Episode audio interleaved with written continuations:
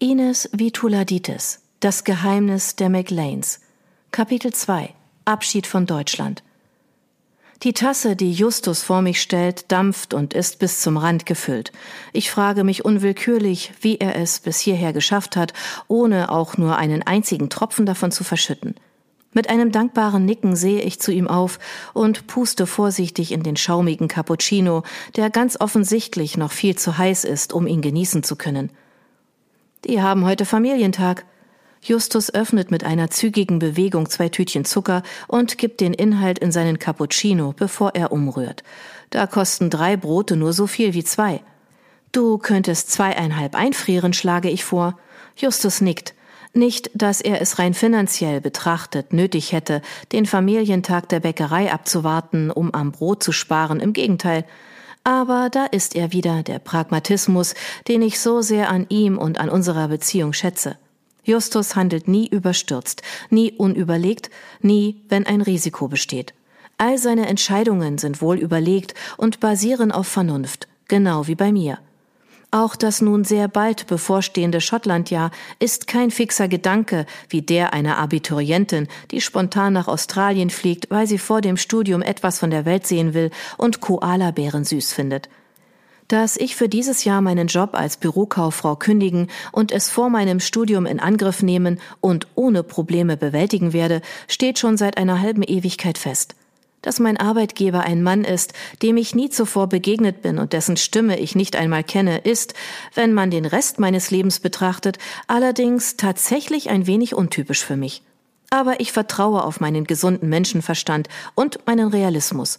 Außerdem hat der Lord eine nahezu surreal schöne Handschrift, und mir ist in meinem Leben bisher kein Mensch untergekommen, der derart schön schreibt und ein Psychopath, Serienkiller oder Vergewaltiger ist. Schönschreiber sind in 99 Prozent der Fälle intelligent und ausgeglichen, das sagt sogar Google.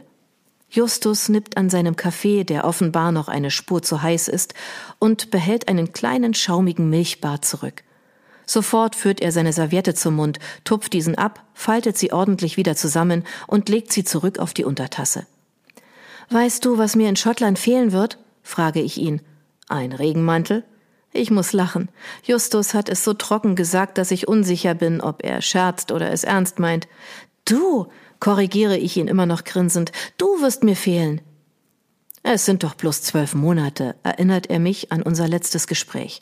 Wir werden mit unseren Jobs beide so viel zu tun haben, dass die Zeit, bis du wieder in Deutschland bist, geradezu verfliegen wird. Apropos wieder in Deutschland. Es wäre vielleicht praktisch, nach dem Jahr zusammenzuziehen. Zum Glück habe ich die Tasse gerade erst zum Mund geführt und noch nicht getrunken, sonst hätte ich mich vermutlich verschluckt. Betont langsam stelle ich sie zurück, wobei ein wenig Schaum überschwappt. Justus sieht mich zwar an, scheint aber durch mich hindurch zu sehen, fast so, als würde er während des Gesprächs in seinem Kopf ununterbrochen etwas zusammenrechnen. Wir würden Miete und Sprit sparen, zählt er auf, ich nicke und versuche, mir meine je aufkommende Enttäuschung nicht anmerken zu lassen. So ein winziger Funke Romantik wäre ab und an bei dem ganzen Realismus doch nicht schlecht. So wie Justus vor mir sitzt und mir das Zusammenziehen schmackhaft macht, als würde er mir gerade einen ranzigen Gebrauchtwagen verkaufen wollen, mag einfach keine Freude über den Vorschlag in mir aufkommen. Ich sehe, wie sich seine Lippen weiterhin bewegen, höre aber kaum noch zu. Gesprächsfetzen wie mit dem Fahrrad und vor der Arbeit und GEZ-Teilen dringen wie durch einen Wattebausch an mein Ohr. Fehlt nur noch, dass er mir ein günstiges Abo inklusive Hochzeit und erstem Kind anbietet, wegen der Steuervorteile. Klingt gut, sage ich und bemühe mich, es nicht unterkühlt klingen zu lassen, obwohl ich mich tatsächlich genauso fühle. Unterkühlt, ernüchternd, auf den Boden der Tatsachen befördert. Ich trinke meinen Cappuccino und sehe aus dem Fenster. Der Geschmack des heißen Getränks dringt gar nicht zu mir durch. Am Fenster geht eine junge Frau mit Babybauch vorbei. Sie schiebt einen stylisch aussehenden grauen Buggy mit drei Rädern, in dem ein pausbäckiges Kleinkind sitzt, vor sich her. Sie sieht ein wenig gestresst aus, blass und müde, auch wenn sie lächelt. Sie trägt einen ziemlich verstrubbelten Dutt, aus dem einige wirre Strähnen herunterhängen und ihr schmales Gesicht umspielen. Und irgendwie, obwohl in drei, vier Jahren auch bei uns exakt zwei Kinder, idealerweise ein Junge und ein Mädchen auf dem Plan stehen, beneide ich sie. Für ihre Gegenwart, für ihr Jetzt. Am nächsten Tag bringt Mia mich zum Flughafen. Nachdem sie sich auf der Fahrt sichtlich angestrengt zurückhält, brechen in der steril geputzten riesigen Halle schließlich alle Dämme und sie tupft sich schluchzend mit einem Taschentuch das Gesicht trocken, während ich am Check-in-Schalter meine Unterlagen vorzeige und das Gepäck aufgebe. Anschließend gönnen wir uns einen sündhaft teuren und nichtssagenden Flughafenkaffee und nehmen auf den Plastikstühlen im Wartebereich Platz. Deutschland wird scheiße sein ohne dich, beklagt Mia sich zwischen einem Schneuzen in ihr Taschentuch und einem Schluchzen, das ihren Körper erzittern lässt. So verzweifelt habe ich meine Freundin zuletzt erlebt, als sie nach Wochen des Flirtens an der Hand des hübschen Eisverkäufers einen Ehering bemerkt hat. Beruhigend streiche ich über ihren Rücken. Das wird schon versuche ich sie aufzumuntern.